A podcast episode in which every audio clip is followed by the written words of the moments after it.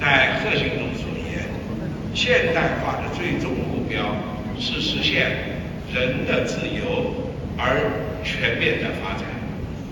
现代化的本质是人的现代化，它既是一个国家、一个民族的梦想，也是全人类共同的追求。世界各国现代化之路，它因于因根植于丰富多样、源远流长的文明传承而各具特色。人的发展，则是贯穿各国现代化的主线。科学素质是提升、实现人的现代化的基本的要求。